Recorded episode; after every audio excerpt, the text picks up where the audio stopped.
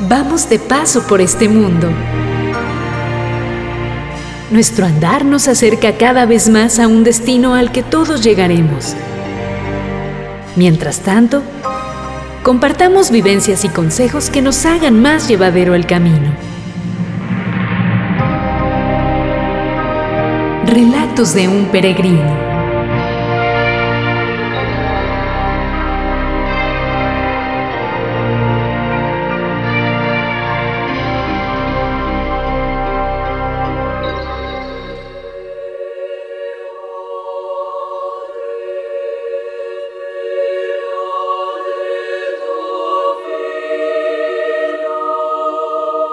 ¿Qué tal? Bienvenidos a una nueva emisión de este programa, Relatos de un Peregrino. Les saluda un servidor Juan Carlos Castorena, quien como de costumbre acompaña aquí al titular de este espacio, Paco Briones. ¿Qué tal, Paco? ¿Cómo estás? Eh, muy bien, Juan Carlos, pues eh, seguimos avanzando en este, en este itinerario y pues de antemano saludar a todos nuestros, nuestros radioescuchas eh, específicamente, bueno, a, los grupos de oración que nos siguen y llegan estos audios, eh, que tuve la oportunidad por ahí de estar con ellos conviviendo, bueno, ahora sí que a la distancia con un, tema muy interesante sobre el, sobre el Santo Rosario. Y bueno, pues este, ahora seguimos en cadena con lo que pues ya platicábamos con nuestros demás oyentes y particular, bueno, a, a nuestra audiencia aquí de Calvillo FM, una estación muy nuestra, y que decíamos esta parte de las decisiones, ¿no? Que estuvo por demás interesante el tema y que siempre va a dar, va a dar bastante, bastante material. Y de hecho, pues hoy, hoy haríamos algunos matices en relación a esta parte de la decisión, porque eh, bien poníamos ahí ese, ese tamiz, por decirlo así, o ese filtro de las ocho preguntas para decir, bueno, si yo voy a tomar una decisión frente a la palabra de Dios, a lo que nos dice San Pablo en su experiencia, realmente conviene o no conviene, ¿no? ya veíamos que si era algo digno, que si era algo puro, que si era algo justo, bueno, todo lo que encontrábamos ahí en, en la carta a los filipenses. Eh, ahora el asunto es, bueno, voy a tomar una decisión, este, pero ¿qué debo de, qué debo de decidir? ¿no? O sea, ya sé que debo de pasarlo por esas preguntas, pero bueno, ¿qué, ¿qué, debo de decidir? Y pues entraríamos de lleno en eso y además, bueno, porque luego después nos come el tiempo, recordarle hoy a nuestros radioescuchas que dentro de la Iglesia Católica, pues estamos de plácemes, por decirlo así, de fiesta, porque cerramos año, ¿sí? Hoy es la fiesta de eh, Jesucristo, eh, Rey, este, Rey de todo el universo, ¿sí? Hoy es la fiesta de Cristo Rey, que incluso pues ahí está ese, ese santuario de Cristo Rey en, el Cubilete, ahí en Guanajuato, ¿verdad? Que está muy, muy famoso por, este, por las canciones de José Alfredo Jiménez, ¿verdad? Que habla por ahí del Cerro del Cubilete. Entonces, pues hoy es la fiesta de Cristo Rey y decimos que es eh, de fiesta porque pues es reconocer que Dios está en todas las cosas y pues hoy cerramos el año. Ya el siguiente domingo empezaremos con el primer domingo de Adviento y pues ya de ahí ya esto huele, huele a Navidad. Y bueno, los que de común, ¿verdad? De ordinario, que ya platicaremos después, ya acercándose la Navidad, los famosos nueve días antes, pues es donde empezamos con las famosas posaditas. Y es un novenario, por eso de ahí que empezamos el 16 de diciembre. Mucha gente ni siquiera sabe, oye, ¿por qué el 16 son las posadas, no? Porque es un novenario es un recordatorio de nueve días antes de la fiesta de Navidad. Entonces hoy cerramos año litúrgico en la iglesia y el próximo domingo iniciamos año nuevo con el primer domingo de Adviento. Algunos pensamos el, el año nuevo pues empieza el primero de enero. Es el año nuevo civil, por decirlo de alguna manera, pero estrictamente en la iglesia, año nuevo, ciclo nuevo litúrgico, el próximo domingo que va a ser de Adviento. Pero hoy cerramos con manteles largos como lo hacemos cada año con la fiesta de Cristo Rey de todo lo creado o Rey del universo. Ah, mira qué, qué interesante. Yo no, yo, yo no tenía ahora sí que la concepción de que fuera esta divergencia entre el calendario civil y el litúrgico. Sí, eso tiene ese, ese cambio, esa, esa connotación eh, y a veces pues nos vamos siempre pues en la parte del, calendario civil, de hecho particularmente aquí en México ya lo sabemos, bueno, todo es este, en este sentido es laico. dentro de esta laicidad, pues, o laicidad, eh, el año nuevo se empieza el primero de enero. Y la iglesia también está de, de plaza, me decimos, vamos a misa y a veces pensamos pues para pedir por el año nuevo, ¿no? Bueno, el año nuevo civil, pero estrictamente, pues yo lo pediría ahora del Adviento y prepararme al nacimiento de nuestro Señor Jesucristo.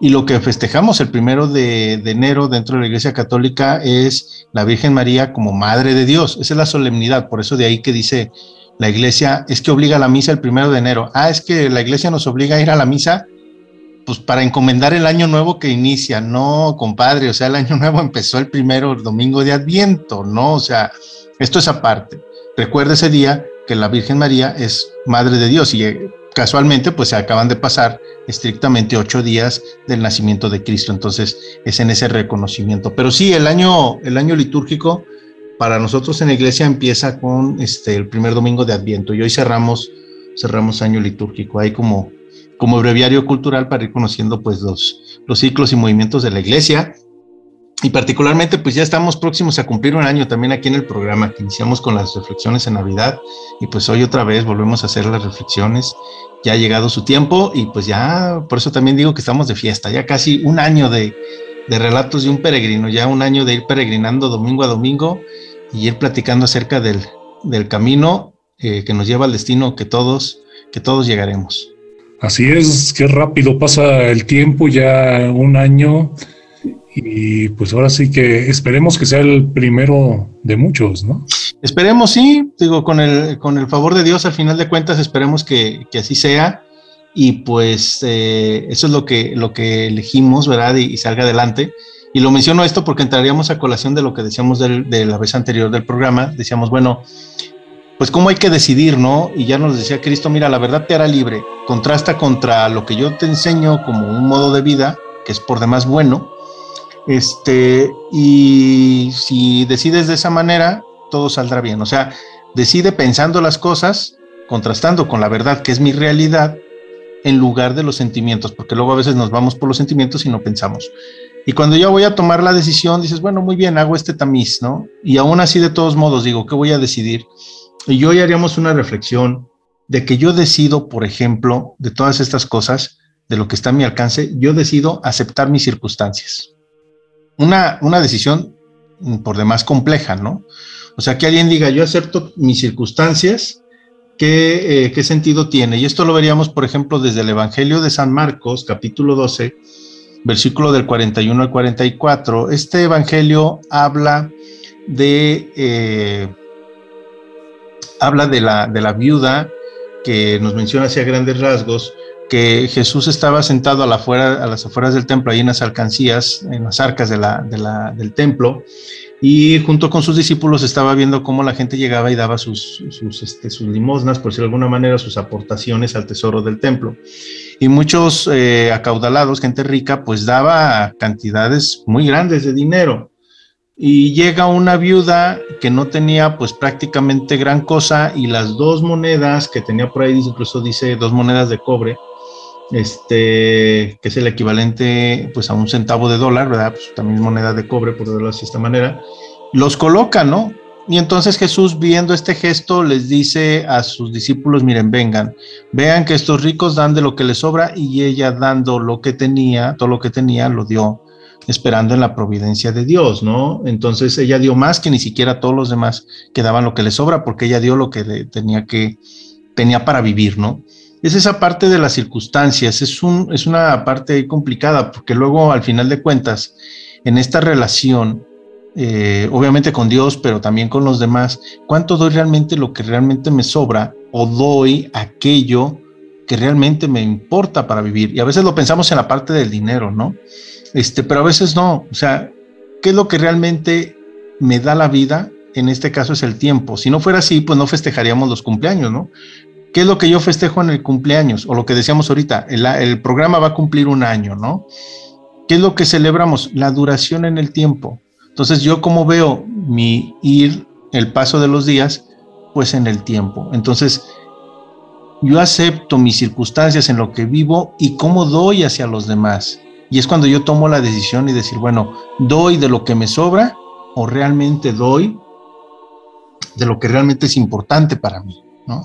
Ya es entonces que decir, bueno, voy a decidir qué hago, ¿sí? Porque lo otro lo enfocábamos al, al extinto buen fin y que decíamos, ok, este, compras o no compras, ¿no? Piénsalo lo que vas a comprar y piénsalo bien. Pero ahora no es tanto de comprar, sino es tanto en cuestión de mi persona.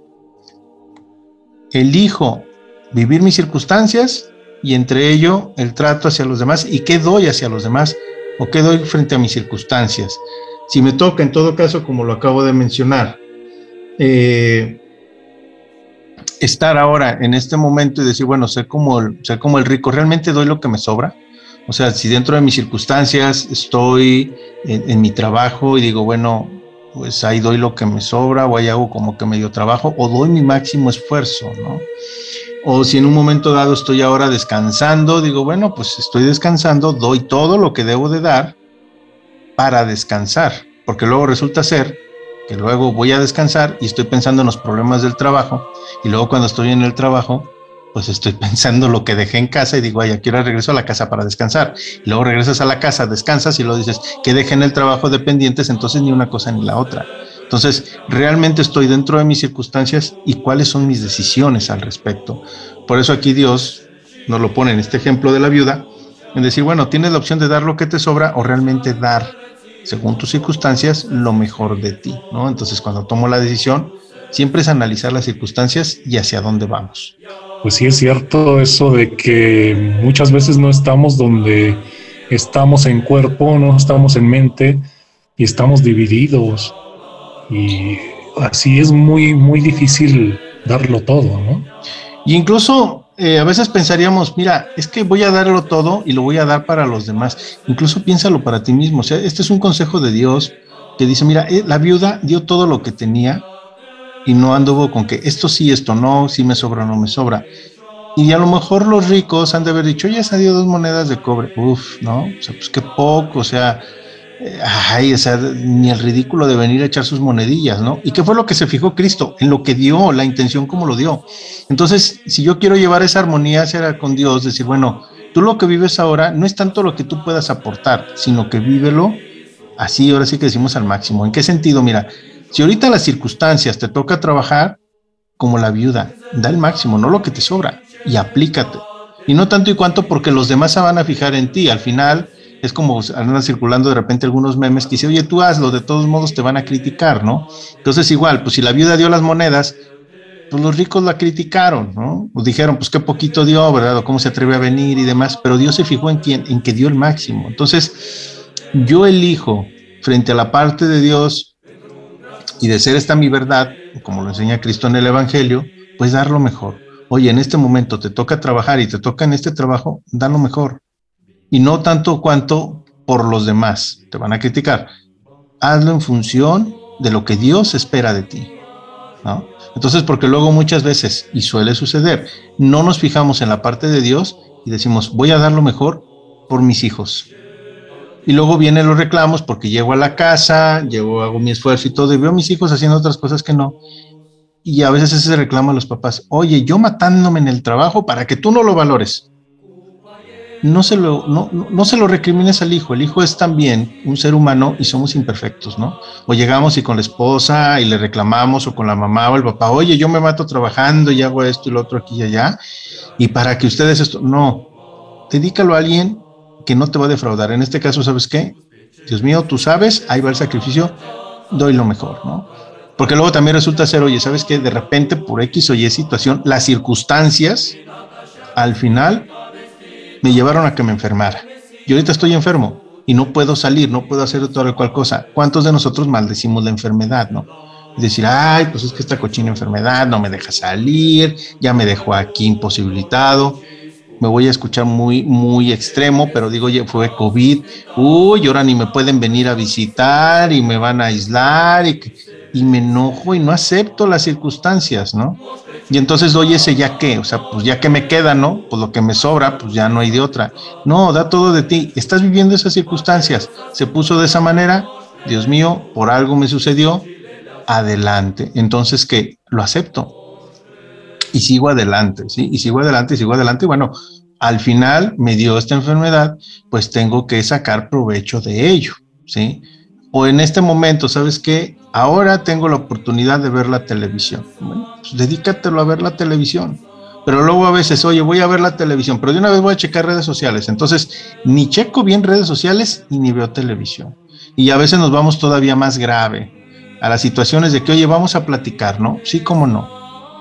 Y ya cuando vamos a platicar, ¿qué es lo que hace la otra persona? Espérame ahorita, ¿no? Déjame nomás checo, me acaba de llegar un mensaje eh, en mi mensajero, WhatsApp o lo que sea. Déjame lo checo y luego platicamos. No, en lo que estás. Y siempre dando lo que debes de dar, ¿sí? Y pues obviamente aceptando las circunstancias. Y no en, no en función de lo que puedan decir los demás, sino en función en este caso de abonarle hacia Dios. ¿Y qué sería este abonarle hacia Dios? Pues lo que nos llevaba a ese tema de hace dos semanas, que pues eso es lo que al final de cuentas Dios cuando me haga el juicio particular que yo trascienda de esta vida, oye, ¿qué hiciste de tu vida? ¿Qué hiciste en tal día? ¿Te acuerdas? Pues di lo mejor de mí y lo di para ti, por encima de todo. Era mucho o era poco, eso a Dios no le importa. ¿Qué es lo que le importa a Dios? Que no diste lo que sobraba, ¿no? Entonces, yo acepto mis circunstancias, digo, ahorita me toca estar enfermo, pues vívelo, y vive lo que tengas que vivir y hasta cierto punto, ¿por qué no? En el buen sentido, pues disfrútalo, ¿no? Oye, pues es que ya me enfermé y todo, no me vienen a visitar, ¿verdad? Pero vienen y me chiquean, ya me dejaron que el regalito, que el mensaje, ah, mira, fulanito se acordó de mí, ya ni yo esperaba, es más, ya ni sabía que éramos amigos y mira, se acordó de mí, disfrútalo. Oye, ahorita este tiempo lo voy a dedicar para ver la televisión. Pues ve un buen programa que te edifique, ¿verdad? Porque de otra manera, oye, sabes que voy a ver una película, no sé, de violencia, de terror y en vez de dejarme paz, me va a poner más intranquilo de lo que estoy, oye, pues no lo hagas, ¿no? Hazlo y vívelo bien. Oye, ¿sabes que ahorita voy a salir a caminar? Perfecto, disfrútalo, haz el trote, camina, adelante. Yo decido hacer lo mejor de mí según mis circunstancias. Esa sería una primera decisión y lo vemos aquí. Cosas muy básicas que a lo mejor para ojos de los demás dices, pues, es una niñería, pero para Dios es importante. Por eso lo que yo haga al definir mis circunstancias, debe ser viendo hacia Dios. No sé, este, en esta parte, este, ¿qué puedas este, opinar, Juan Carlos, o, qué te parezca esta idea? Mm, así que me, me, dejas pensando, porque luego se podría malinterpretar y, no sé, interpretarse como algo, como asumir una actitud pasiva, cuando hay ocasiones, ciertas circunstancias en las que a lo mejor requieren que actuemos de cierta forma, o sea, no simplemente estarnos pasivos. Será por el ejemplo que pusiste a lo mejor de lo del COVID, ¿no? Que tienes que estar aislado, etcétera, ¿no? Entonces, eh, habrá quien asuma una actitud simplemente pasiva de quedarse ahí como estatua, ¿no? Pero podemos actuar de muchas formas, ya lo comentabas, ¿no? Adaptándonos precisamente a la circunstancia de ese momento podemos sacarle provecho también. Sí, por supuesto, y de hecho este es todo un camino, eh, es todo un itinerario porque ya lo decíamos, bueno, primero tengo que aprender a decidir, ya dijimos, no decidas con los sentimientos, sino piénsale muy bien y haz esas, haz esas, eh, esas pruebas que nos decía San Pablo en los filipenses. Digo, bueno, ok, ya voy a tomar la decisión, mis circunstancias, esto me toca vivir, vívelo. Pero viene una advertencia, elige ser un luchador y no ser una víctima, o mejor dicho, ser un sobreviviente y no ser una víctima. Podríamos pensar que ambas palabras son muy similares, pero no, son diferentes, ¿no? O sea, tú le dices, por ejemplo, ahorita aquí la parte del COVID, o sea, acepto la circunstancia, ya me enfermé. ¿Y ahora qué? Me voy a hacer la víctima de que, ay, sí, otra parte de la estadística, este, uy, no, y me tiro a la depresión porque como me enfermé y como a mí, que yo siempre que me cuido, no es que yo no lo esperaba, no es que vino fulanito y me contagió, ay, ¿para qué vino? Y me hago la víctima, digo, no, ya me enfermé, acepto mis circunstancias, me cuido y salgo adelante y me esfuerzo, ¿no? Porque igual también decíamos, ok, en el trabajo, acepto mis circunstancias. Ahora, en este momento, por la providencia de Dios, estoy haciendo este trabajo. Ay, no, qué trabajo tan aburrido. No me pagan lo que me deberían de pagar. Este, por lo que yo sé y en este trabajo, no, y me tocó un patrón tan exigente, ay, no, y me hago la víctima, no, hazte un sobreviviente, estoy en este trabajo, me paguen o no me paguen, estás ahí por la decisión. Y dices, bueno, es que no me queda de otra porque no hay trabajo, no hay otros trabajos. Muy bien, adelante, al menos por ahora, pero sino que busca. Pero luego encontramos gente que dice, se queja de su trabajo, ay, no, esto y lo otro aquí y allá. Oye, ¿y estás siguiendo en buscar trabajo? Ay, no, qué flojera, mejor me quedo en este. Oh, bueno. O sea, te haces la víctima, pero no luchas por ser sobreviviente. Entonces, eso es muy claro y has dado en el clavo en el punto preciso de decir, bueno, yo acepto mis circunstancias, ya las acepté, ¿y ahora qué? Como decimos eh, coloquialmente, ¿verdad? Me tiro para que me recojan ahí, me hago la víctima. Dicen por ahí de repente, dice mi hija, ¿verdad? Cuando hace un, un drama, cuando yo hago un drama, me dice, te hace la víctima, o sea, te haces la víctima o te haces el sobreviviente, te sobrepones y dices, ¿sabes qué? Yo salí adelante, ¿no? Y ese famoso meme, eh, para los que son nuestros escuchas ya más, más millennials, ¿verdad? Del famoso perrito Chems, ¿no? Que ponen el, perrito Chems así muy fornido, este, y luego el otro así todo triste, ¿no? Y luego hasta dice ahí, le ponen ese, ¿no? Es que luego me da ansiedad. O sea, te da ansiedad, te haces la víctima frente a las circunstancias, ¿no? O sobrevives, sales adelante. Eh, porque al final también es como dicen, ¿no? Las circunstancias es el agua hervida, ¿no? El agua hirviendo, perdón. Y si tú pones un huevo y una zanahoria, ¿por qué la misma agua hace algo duro y al otro lo hace algo blando, ¿no? Son las circunstancias. Yo dependo la decisión que vaya a tomar en su momento, ¿no? Me hago la víctima y pues me hago un blandengue y pues, ay, sí, pobrecito, y no, todos consiéntame, es que estoy triste, además o no sobre esto, salgo adelante. Y entre ello obviamente está lo de pedir ayuda, porque luego esto se puede malinterpretar en el sentido de que, oye, estás triste y demás, es que no le echas ganas. No, a veces sí es algo patológico y el hecho de reconocerlo y decir, sabes que estas son mis circunstancias, necesito ayuda. Pero a veces incluso en vez de pedir ayuda, me resulta más práctico que hacerme la víctima, por ejemplo, en vez de decir, sabes que yo necesito salir adelante y ese hecho de salir adelante necesito pedir ayuda. Y hay un milagro eh, dentro del Evangelio que es el único que podremos encontrar con esta naturaleza. Este milagro está en el, Evangelio de San, de San Marcos, que dice que estaba Cristo curando a la gente y llevaban un paralítico y el paralítico no lo podían meter porque pues la camilla no entraba en la, choza, por decirlo de alguna manera, o en la cabaña donde estaba Cristo, pues estaba tiborrado de gente y pues todos querían entrar y no los dejaban pasar, ¿no? Y pues el paralítico, ¿cómo le hace? Pues si está paralítico, ¿verdad? Y si iba en una camilla es que iban dos amigos que lo estaban acompañando, uno en cada orilla de la camilla. Y los amigos dicen, pues no nos podemos quedar así, las circunstancias me dicen que no, dice, pues lo hacemos la víctima, no, ni modo, mira, pues es que hay mucha gente y luego venimos a ver si se desocupa, no, sobrevives. ¿Y qué fue lo que hicieron los amigos? Dice que se suben al techo de la casa, hacen un agujero y le bajan a Cristo, le bajan al, a frente de Cristo, le bajan el paralítico, ¿no? Entonces ya imagino ahí Cristo en esta escena, de repente empieza a entrar más luz, pues ¿qué pasó? Voltea y de repente viene bajando la camilla y se lo ponen a los pies. Y aquí, ¿cuál es la enseñanza? A veces, para alcanzar y ser sobreviviente, necesitas la ayuda de los demás. Esta persona no hubiera alcanzado el milagro de Cristo si no tiene amigos. Entonces, yo me podía haber quedado en mis circunstancias, no, pues no puedo entrar, soy paralítico, no, muchachos, ¿saben qué? Aquí déjenme ya, mejor llévenme a mi casa, no se puede, no. ¿Qué dicen los amigos? Vamos a sobrevivir, sal adelante y te ponen los medios. Entonces, a veces me es muy fácil también tengo las circunstancias, las estoy viviendo y me hago la víctima y ni siquiera pido la ayuda porque me es muy confortable seguir siendo víctima, cuando en realidad digo, no, yo me tengo que superar y salir adelante. No puedes solo, es válido que pidas ayuda, porque incluso algunos milagros en el Evangelio, si no es por los amigos, no se llevaron a cabo. Y en este caso está ese ejemplo muy particular de este paralítico. Sí, porque muchas veces podríamos tomar una, una, actitud demasiado pasiva cuando en realidad podríamos hacer algo o ser ayudados por los demás, pero muchas veces inclusive desdeñamos esa ayuda porque queremos sentirnos víctimas, queremos sufrir, a lo mejor hasta tenemos un, un placer morboso con ese sufrimiento, ¿no? Así es, y esa es la parte de la enfermedad, y es lo que nos lleva a lo que platicábamos el domingo anterior, cuál es mi realidad realmente. Eso es lo que Dios quiere de mí.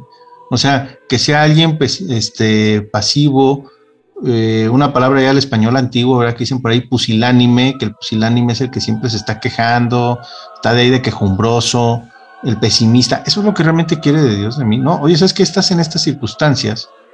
Y tienes que salir adelante por encima de ellas, ¿no?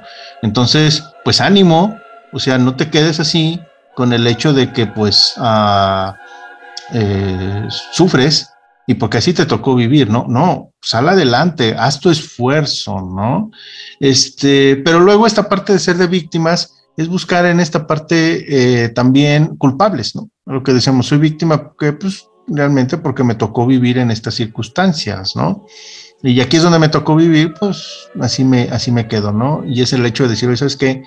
Pues ah, no tengo un mejor trabajo porque en mi tiempo, en mi momento, lo único que alcancé fue la escuela. Y estas son las circunstancias que me tocó vivir, ¿no? Entonces, ¿ahora qué? No, pues si me hago la víctima, es que no hay oportunidades de trabajo. Oye, ¿qué piden para esas oportunidades de trabajo? Pues piden, yo me quedé con la primaria y la secundaria, que es la educación básica. Piden preparatoria. No, pues es que yo no la tengo. ¿Y luego qué esperas? ¿Por qué no te esfuerzas? ¿No? O sea, sobrevive, sal adelante de tus circunstancias, da un paso adelante. No puedo solo, ya pediste ayuda. ¿sí? O sea, mi circunstancia es esta, ya la acepto, pero tengo la opción de cambiarla. ¿sí? Como lo decíamos ahora, hoy, ¿sabes qué? Pues estoy ahí, este, voy a dedicar este tiempo para ver una película. Ok, ya pediste ayuda en el sentido de, oye, ¿qué película me recomiendas? Una que me edifique, ¿no? Ah, pues mira, te gusta, te, recomiendo esta y esta. Como alguien por ahí de repente me dijo, oye, te recomiendo la película El Trigger Blanco. Ah, bueno, pues dentro de mis circunstancias dije, ahorita tengo tiempo, la veo y la acepté y dije, pues qué buena película, ¿no? Este, y ya crecí y salí adelante, no el hecho de haberme hecho víctima decir, uy, qué película te fue, ay, ¿para qué me la recomendabas y hasta le perdí dos horas? No, o sea, yo tomé la decisión, pero porque está bien esta recomendación y lejos de hacerme la víctima, salgo adelante. Y así deben de ser todas nuestras situaciones o decisiones en la vida para al final decir, bueno, ¿y qué me gano con todo esto? Pues ya lo decíamos, llevar buenas cuentas cuando haga esta trascendencia de la vida a la muerte. Por eso todo tiene que ser frente a Dios y decir, oye, ¿sabes qué? Pues aquí están estas circunstancias, este, estoy echándole ganas, no me hago la víctima, recurro hacia los demás, recurro al apoyo y me soy en, todo caso un sobreviviente. Pero aquí podemos caer en un riesgo, ¿no? Que podemos decir, bueno, muy bien. ¿Y quién crea las circunstancias? ¿Quién pone la gente a mi alrededor? Pues, algunos le dicen karma, ¿no? Es que es el karma, me toca algo a pagar, ¿no? Realmente aquí sería muy particular el hecho de decir lo que tú siembras cosechas, ¿no? Entonces, muchas veces lo que tienes alrededor, erróneamente pensamos que no lo pone Dios, ¿sí? Entonces, ahora hacer la reflexión y decir, bueno, yo acepto mis circunstancias y una vez que acepto mis circunstancias, ¿cuál es el papel que voy a jugar? ¿La víctima o el sobreviviente. Y una vez que ya decido el papel, bueno, y lo que estoy viviendo ahora, a consecuencia de qué es o por qué me vino. Esta no es una pregunta que sea nueva para nosotros. De hecho, hay una parte del Evangelio que dice lo siguiente, está por ahí en, en, el Evangelio de San Juan, capítulo 9, versículo del 1 al 3, que Jesús iba caminando y cuando iba en el camino vio a un ciego de nacimiento y sus discípulos le preguntaron, Rabí, ¿quién pecó para que este hombre naciera ciego, él o sus padres? Y Jesús respondió, este hombre no ha pecado, ni sus padres, para que naciera ciego, nació ciego para que la gloria de Dios se manifieste en él. O sea, caray. O sea, ¿cómo? tengo las decisiones, o sea, acepto mis, mis circunstancias. Sé que pues, hacerme la víctima no. Es una opción, pero no es la más viable porque lejos de ayudarme me va a enfermar, por lo que decíamos de siempre estarme ahí, este, eh, pues poniendo en tristeza y demás. Tengo que salir adelante. Pero estas circunstancias, lo que estoy viviendo ahora, Dios me lo puso. Y aquí es, muy claro, los discípulos, oye, está ciego, ¿no? Es una, es una circunstancia adversa, el no ver. Pero lejos de decir, oye, pues se lo, se lo, atribuyen a que pudo haber pecado sus padres o él pudo haber pecado, o sea, porque pecó, le fue mal y ahí está esa parte de, este, de la, uh, de que esté ciego, ¿no? Y eso sería la parte del karma. ¿Qué decimos del karma? Los que creen esa parte del karma. Ah, es que si hiciste mal te va a regresar mal, ¿no? Y si hiciste bien te va a regresar bien. Entonces, si esta persona tiene algo malo que no puede ver, pues ¿qué hizo de malo, ¿no? ¿Y qué dice Cristo? No, eso no tiene nada que ver esto tiene que ver para la gloria de Dios. Entonces, esto me tumba a mí el karma, entonces si yo vivo las circunstancias según el karma y Dios pone la decisión, pues qué onda con Dios, ¿no? ¿Es un Dios bueno o no es bueno para conmigo por la circunstancia que estoy viviendo ahora? Que aun cuando yo decida no ser víctima y decidir sobrevivir, si Dios lo está poniendo, ¿lo voy a lograr o no? Pues ahora sí que nos dejas esta pregunta en el aire justo en un momento en el que el tiempo nos está reclamando. Así es. Sí, ahora sí que todo se ajustó en esta parte para que en esta parte del corte piensen y digan, bueno, Dios puso estas circunstancias en las que estoy viviendo ahora y qué onda con Dios, ¿no? ¿Y realmente es el karma o cómo lo llamo? Muy bien, entonces en un momento continuamos con este programa. Así es, regresamos en un momento. Calvillo FM, una estación muy nuestra. XHSCCH FM 101.3 MHz. Transmitiendo su señal de prueba desde la Gloria de Calvillo, Boulevard Rodolfo Landeros Gallegos 658, Calvillo, Aguascalientes. Pueblo mágico. Pueblo mágico.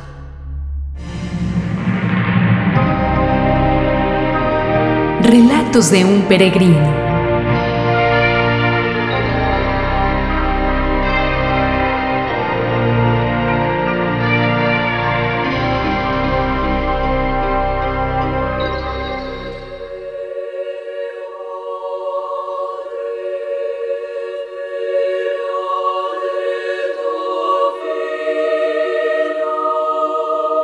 Continuamos aquí en este programa Relatos de un Peregrino. Estamos platicando aquí con Paco Briones acerca de las decisiones que, tomamos ahora ya en la vida cotidiana, ya no supeditados a una temporada comercial.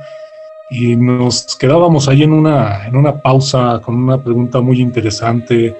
Eh, incluso hacías una alusión al karma, ¿no? De si eh, las circunstancias adversas que de pronto se nos aparecen en la vida son provocadas por Dios o de dónde vienen y también pues pensar si nuestra pasividad o nuestra o nuestra acción es deseo de Dios y simplemente nos quedamos en que ay estoy así porque Dios así lo quiso o si podemos hacer algo eh, ahora sí que con respecto a ello, ¿no?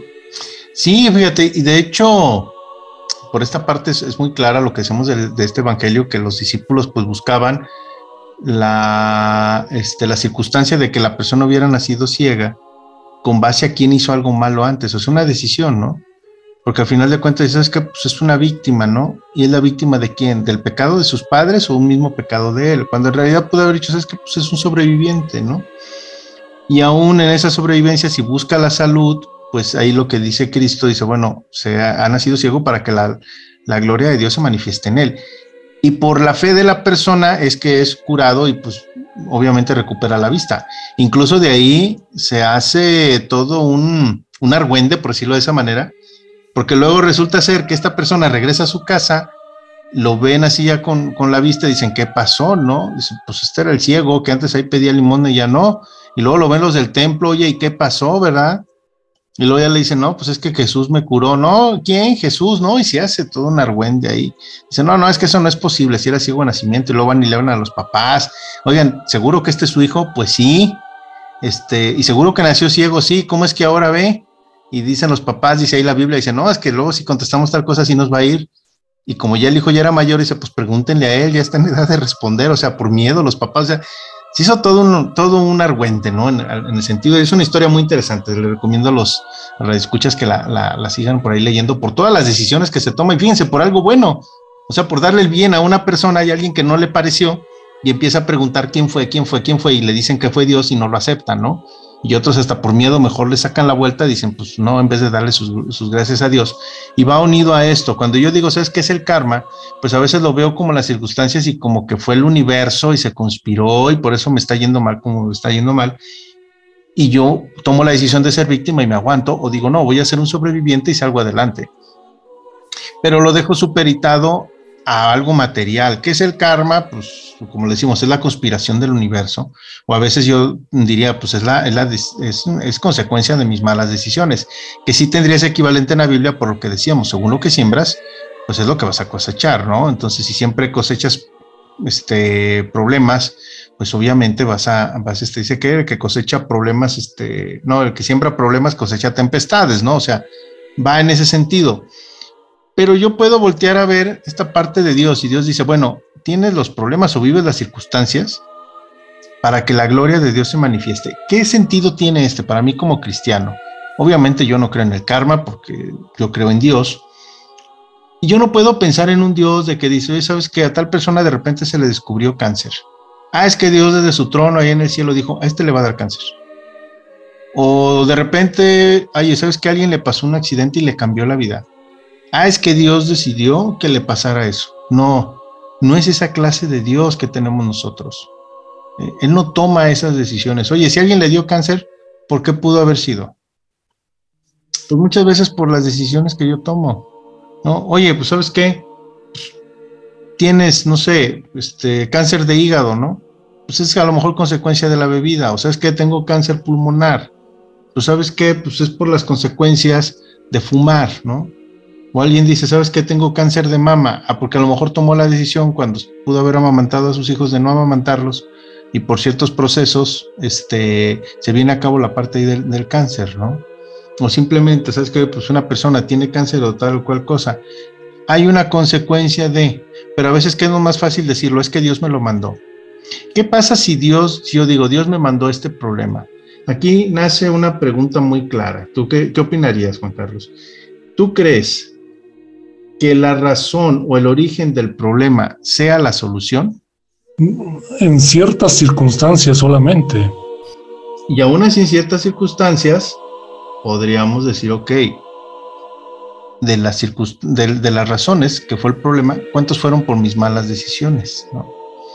A lo que voy aquí con esta, cosa, con esta reflexión es que si yo digo, Dios es el culpable de todos mis infortunios y Dios es bueno, y es la causa de mis problemas, ¿quién va a ser parte de mis soluciones? ¿No? Entonces, ¿qué debo de visualizar yo? Yo tengo los problemas, no tanto y cuanto por una situación mala, como decían ahí los, los discípulos frente al ciego, quien pecó, ¿verdad? O sea, la razón es el pecado, si él lo de sus padres, pero dice Dios, no se enfrasquen en donde estuvo lo malo para que tengan esta circunstancia el ciego. Se deben enfrascar en que, en que estás viviendo estas cosas para que se manifieste la gloria de Dios. Entonces, para mí que es, oye, pues estás viviendo, por ejemplo, un cáncer, si Dios no me lo mandó, Él está fuera del problema, entonces es parte de la solución. Entonces, lo que es más bueno, me va a ayudar ¿Por qué? Porque no fue la consecuencia de que yo lo viviera. De otra manera, pues no tendría sentido creer en el Dios que creemos, porque oye, me mandó el cáncer y ahora, pues, ¿cómo recurro a él? Oye, quítamelo si él me lo mandó. No tenemos un Dios que se jacte de ver sufrir a los hijos. Por supuesto que no. Si hubiera sido de esa manera, pues no nace Cristo y tenemos toda la historia de la salvación. O sea, no. Él está fuera de esta parte de los problemas. Muchos de los problemas los generamos nosotros mismos por las malas decisiones. Y lo que decíamos, por ejemplo, de lo del buen fin, oye, estoy hasta el gorro de las deudas. ¿Qué decidiste comprar? Oye, pues se me acaba de declarar esta enfermedad. ¿Cómo son tus hábitos alimenticios? Es como si de repente me dicen, ¿sabes qué? mis papás tienen tendencia diabética. ¿Sí? Muy bien. Y yo tomo demasiada azúcar en la vida. Oye, ¿cuál va a ser la tendencia? Pues tú vas a enfermar, te puede dar diabetes, porque pues ya traes esa tendencia genética, ¿no? O sabes que de repente pues me dio cáncer, ¿no?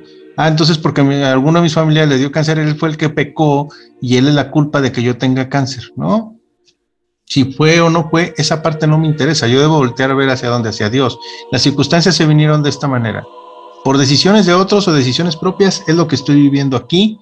Ahora, Señor, como no eres parte del problema eres parte de la solución y eres toda bondad, ayúdame.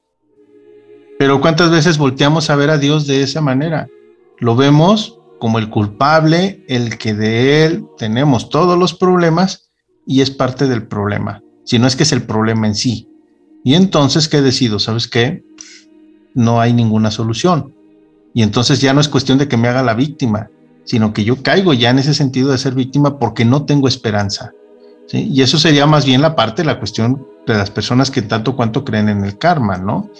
Porque dicen, bueno, ¿sabes qué? Estoy viviendo esto por consecuencias de vidas pasadas, porque yo me he portado mal y el universo conspira para que me vaya mal, pues a quién le pido ayuda si todo el universo me está mandando la maldad que yo mismo estoy haciendo, ¿no?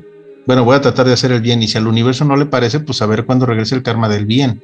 Y no vivo con una esperanza, mientras que si estoy en la parte de la visión de Cristo, digo, sabes que no te pienses en la parte del mal, o sea, tú ya estás en estas circunstancias, ¿fue consecuencia de la decisión de alguien más o de tu propia decisión? Voltea hacia Dios, que eres el bueno. De ahí la importancia de que las decisiones que yo tome ciertamente afectan a los demás.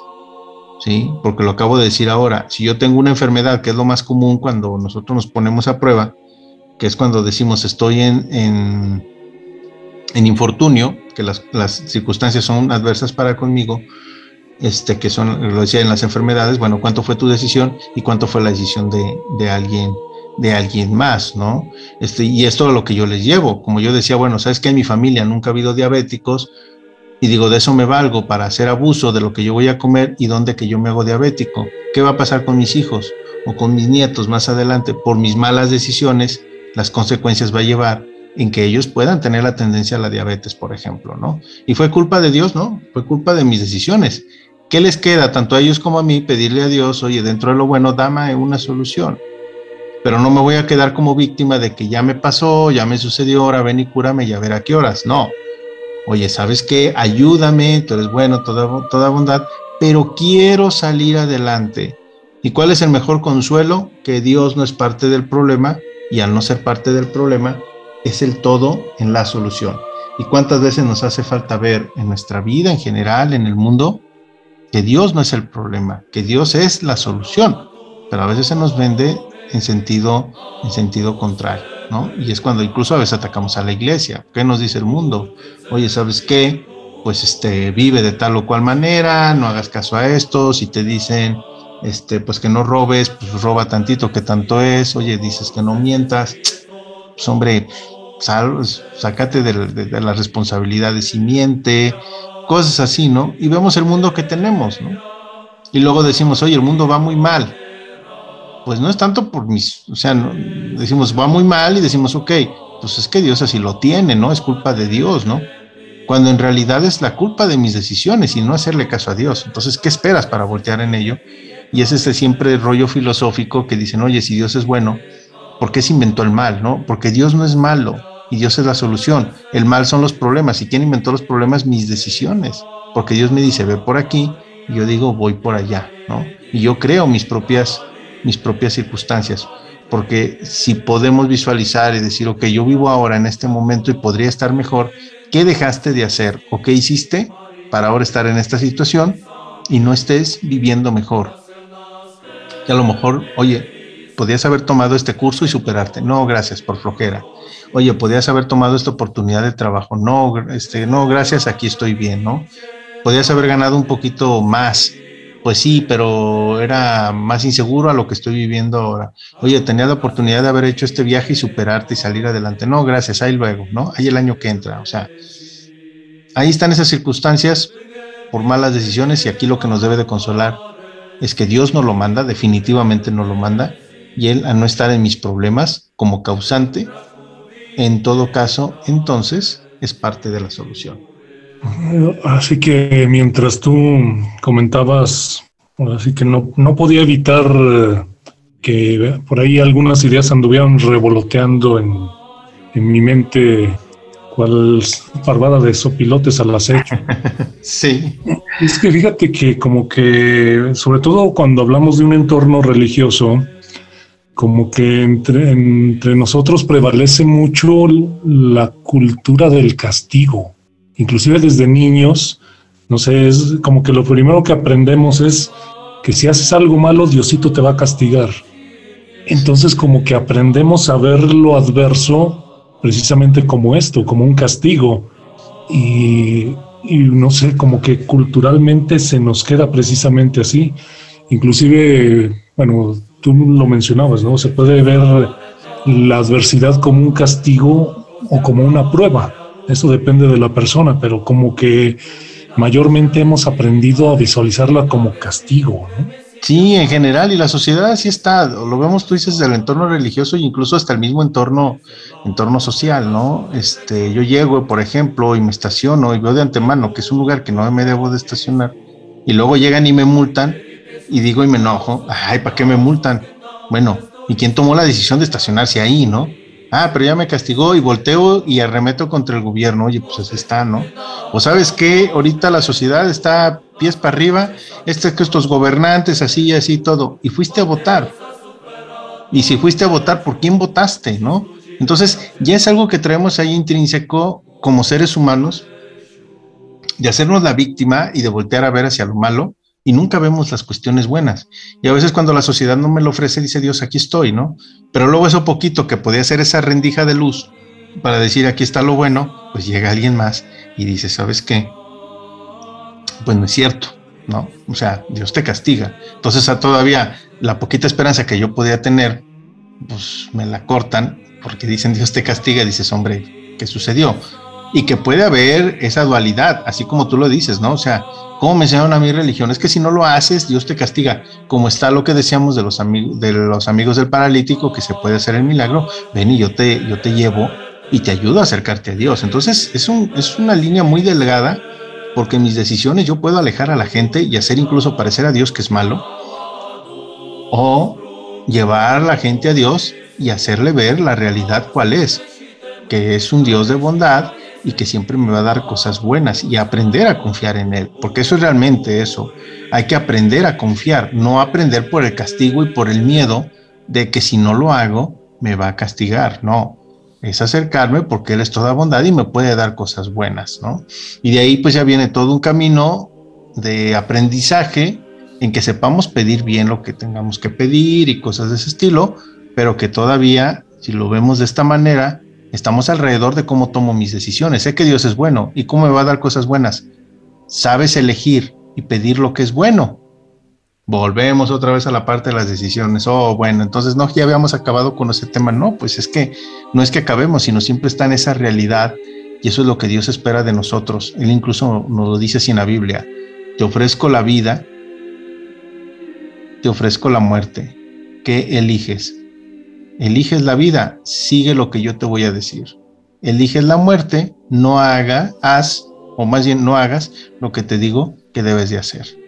O sea, quieres vivir bien, quieres tener prosperidad, quieres ser bueno, pues sabes qué, pues sigue lo que yo te voy a decir. Tienes la decisión en tus manos.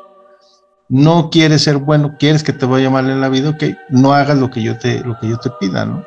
En ese sentido, entonces, es parte de mis circunstancias, pero me es muy fácil decir, es que Dios tiene la culpa. A ver, ¿para qué me dijo Dios que no matara? Si a mí me gusta matar, ¿no? ¿Para qué me dijo Dios que no, no fornicara? Si a mí me gusta andar de promiscuo, ¿no? ¿Para qué me dijo Dios que no mintiera si la mentira es bien sabrosa y pues por tanto mentir, ¿verdad? Estoy saliendo adelante. Incluso anda por ahí un meme que dice, cuando te ponen ahí alguien así muy sorprendido, dice, cuando te dan el trabajo, que tú mentiste en tu currículum, que sí sabías y a la hora de la hora no sabes. Ah, pero ya estás en el trabajo, ¿no? O sea, ahí están esas, esas, esas controversias, ¿no? Y qué es lo que debe de eh, permear en nosotros, tener siempre esa eh, esperanza, ya lo decíamos, de que si estoy en algo malo, en una circunstancia adversa, es por la, la decisión de alguien más que repercutió en mí o mis propias decisiones y que Dios estando fuera de ello me puede ayudar. Pero sí, o sea, a veces, infortunadamente, la gente abonamos para alejar a los demás de esta idea clara de Dios de que es esta parte de bondad y le abonamos a la contraparte de decir es un Dios de crueldad y que a las primeras de cambio te va a castigar. Realmente no, o sea, él, está siempre presente porque lo decíamos, no está en su trono, ahí en el cielo, eligiendo este sí le da cáncer, este no, a este sí le da tal o cual enfermedad o este no, a este sí va a perder el trabajo y este no, este va a ganar más dinero y este no, y cosas tan burdas que a mí me da risa a veces porque luego van a jugar dos equipos, dígase del deporte que sea, y cada uno de los equipos se persina, ¿no? Para que le vaya bien. Ahí, ¿a quién le hará caso Dios? ¿Al ganador o al perdedor?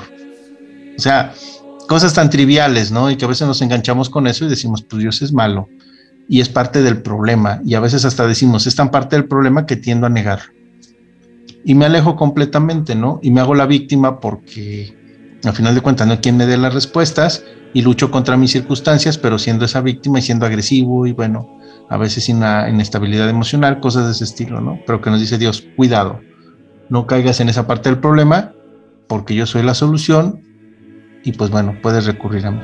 Y, bueno, es que como hombres somos bastante celitos, ¿no? A veces que nos portamos mal, creemos que con que no se dé cuenta la autoridad ya, ya la libramos, pero pues se nos olvida que al menos eh, nuestras madres nos enseñan que hay alguien que siempre lo ve y siempre se da cuenta, ¿no? y si es que no son ellas, ¿eh? Porque luego dice uno, ay, con mi mamá, ¿cómo se dio cuenta? O sea, y es un ser humano, ¿no? Ya cuando a mí me toca, llego a la casa y de repente me mamá me dice, ¿tú traes algo? No, no traigo nada así, como no, a mí no me engañas, ¿no? Y dices, hombre, si la mamá lo hace, ¿qué no te podrá hacer Dios? Y es esa delicadeza que decíamos, ¿cuál va a ser el juicio final? Los que ven, que ya fueron y vinieron y que decían, es que te pasa la vida como una película, es eso. Que ya frente a Dios, tú digas, sabías que estabas haciendo mal y sin embargo no te detuviste, lo hiciste y además lo disfrutaste de apilón. Sabías las consecuencias que esto te iba a traer de hacer mal y me echas la culpa a mí que soy toda bondad. ¿Cierto o falso? Y tú estás viendo ahí el hecho. Ya en, esa parte de trascendencia a la muerte. Y así dices, pues cierto, ¿a quién quiero engañar? ¿No?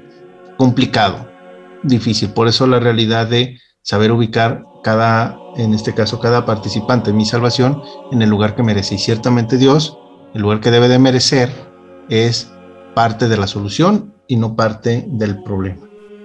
Así es como el jugador de fútbol, ¿no? Que, que luego culpa al árbitro porque lo expulsa o porque marcan el penalti, siendo que él cometió una falta grave que no debía haber cometido y no sé, fingiendo demencia, cuando pues en realidad hay que estar siempre conscientes de que nuestras acciones, nuestras decisiones siempre van a tener consecuencias en un sentido o en otro.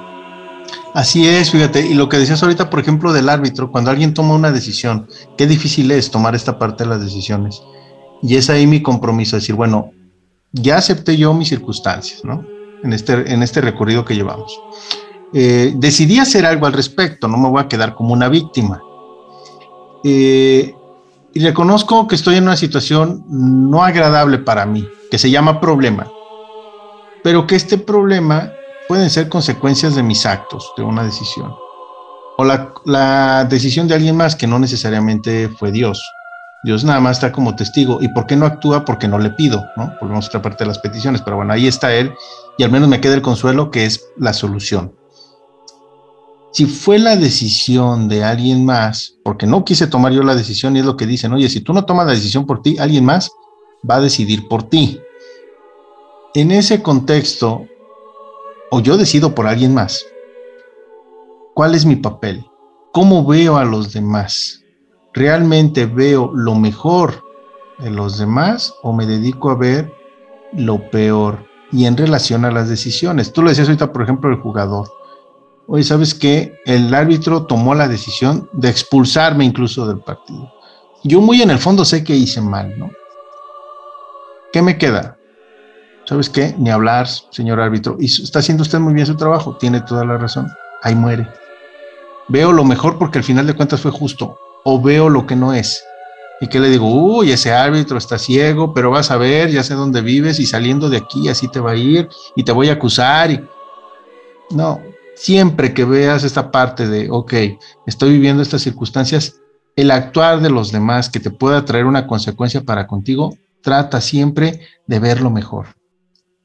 Yo soy lo que soy por las decisiones de mis padres. Oye, es que pude haber sido mejor. Bueno, es lo que decidieron, decidieron ellos. Uy, pues es que mis viejos, pues qué visión tan corta, ¿por qué no se sacrificaron más? ¿Por qué no me dieron más? En cambio, el hecho de decir, es que soy lo que soy, pero porque ellos trabajaron, hicieron esto, hicieron esto otro, hicieron aquí, hicieron allá para hacer lo que yo soy ahora.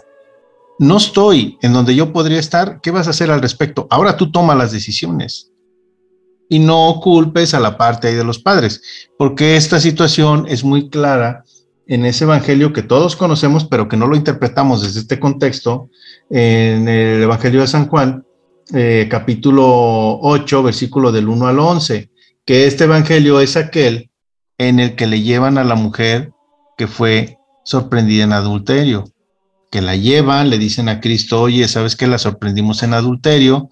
Moisés nos dice que la tenemos que apedrear. ¿Tú qué dices, no?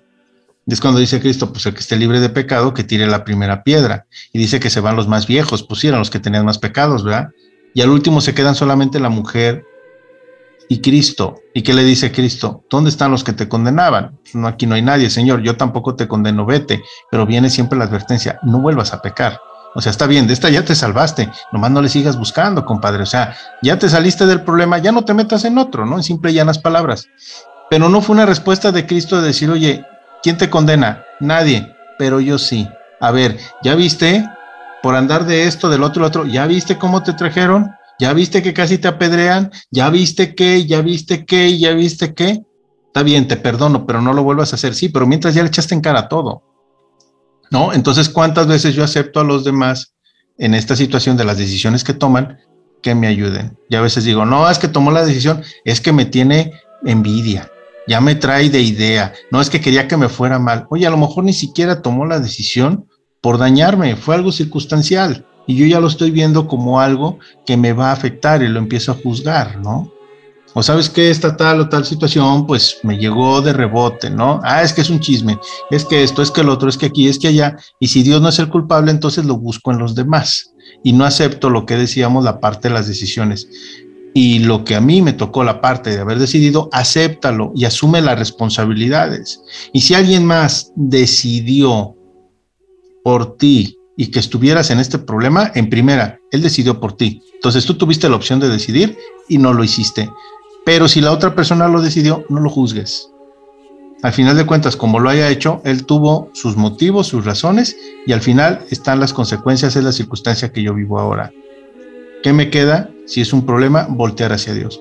Porque luego típicamente nosotros estamos en esta parte de aquí, en ver las cosas malas, pero ¿qué tal las cosas buenas? Y a veces, muchas veces, esa parte no lo agradecemos, ¿no? De repente dicen, mis papás decidieron que nos íbamos a mudar y dices, oye, pues es que no, esto, lo otro, aquí y allá, no me tomaron opinión y demás.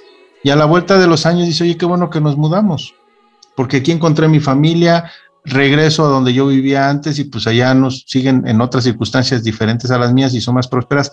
Qué bueno que mi papá decidió eso. Él tomó la decisión por mí de mudarme porque no me quería mudar y ya le diste las gracias. Ah, pues es que era su obligación, pues y luego, ¿para qué es mi papá? Ah, mira, qué bonito, ¿verdad? Pero si me va mal, no, es que el viejo tiene la culpa. Entonces, esas son las tipos de decisiones que debemos de tomar y de estar conscientes de las circunstancias y obviamente la relación con los demás. No sé qué opinas hasta este punto, Juan Carlos, en este sentido. Mira, yo creo que como seres humanos algo que, que resulta muy pues muy difícil, muy complicado, es precisamente asumir nuestra responsabilidad, sobre todo cuando las cosas van mal. Y es muy cómodo eh, echarle la culpa a alguien más, sobre todo a alguien que pues ahora sí que no lo tenemos físicamente frente a nosotros, ¿no? Sí, y que de hecho esa es la gran bondad y lo que nos enseña la iglesia. Oye, es que aún a pesar de esto y de alguien que incluso podríamos decir, oye, es hasta imaginario, porque hay gente que sí piensa y me es muy fácil echarle la culpa a él, que es en este caso Dios, y mira, aún así de todos modos él te quiere y te lo revela y te lo presenta, porque no es de mi voluntad el que yo pueda abrir o cerrar los ojos, ¿no? Tan así de que el hecho, simplemente yo digo, ahorita decido que me voy a dormir y de veras decides quedarte dormido, ¿no? Te acuestas en la cama y pasa un rato, ¿no? Y hasta que tu cuerpo quiere y alguien programó tu cuerpo para que así fuera, ¿no?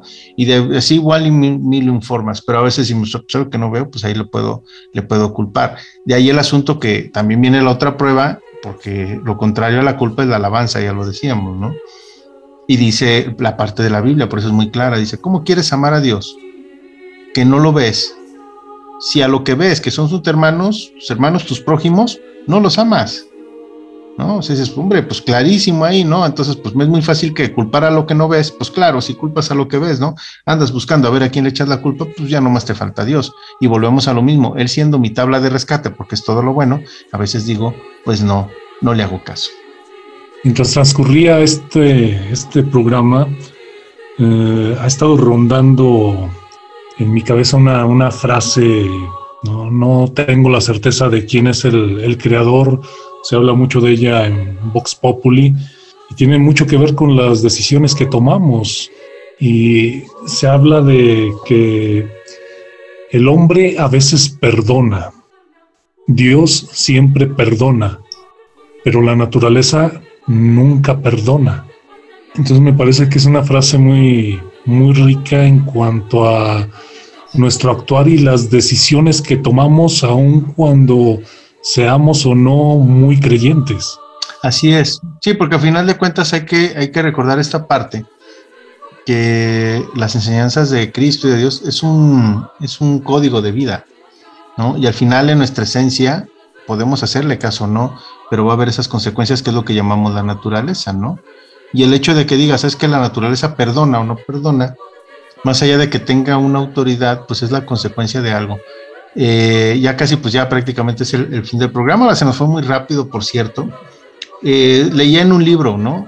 Y decía en este libro, precisamente con lo del más allá, que decíamos, quien nos va a condenar, o sea, el que nos va a echar en cara todos nuestros pecados al momento de que Dios nos haga el juicio es el demonio.